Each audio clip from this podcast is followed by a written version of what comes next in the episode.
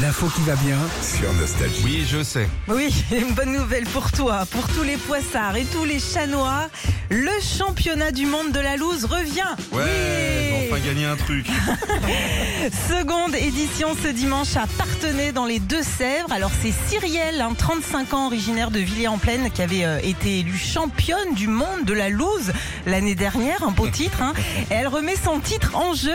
Alors comment devenir champion du monde de la loose ben oui, ben oui, comment elle a fait cette dame Eh ben c'est tout simple en fait, tu participes à des petits jeux, à des petites épreuves et le but eh ben c'est que c'est de marquer le moins de points possible.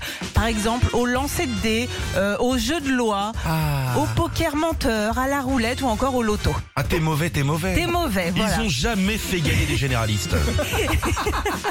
Ils calculent tout ça évidemment, donc c'est gratuit, faut juste avoir minimum 15 ans. Tout se passe sur place au niveau des, des inscriptions si ça vous intéresse. Ça avait cartonné en tout cas l'année dernière. Moi, je m'inscris à ce truc-là, je te jure, je suis sûr que j'arrive, ils disent non, il n'y a plus de place. Retrouvez Philippe et Sandy, 6h-9h sur Nostalgie.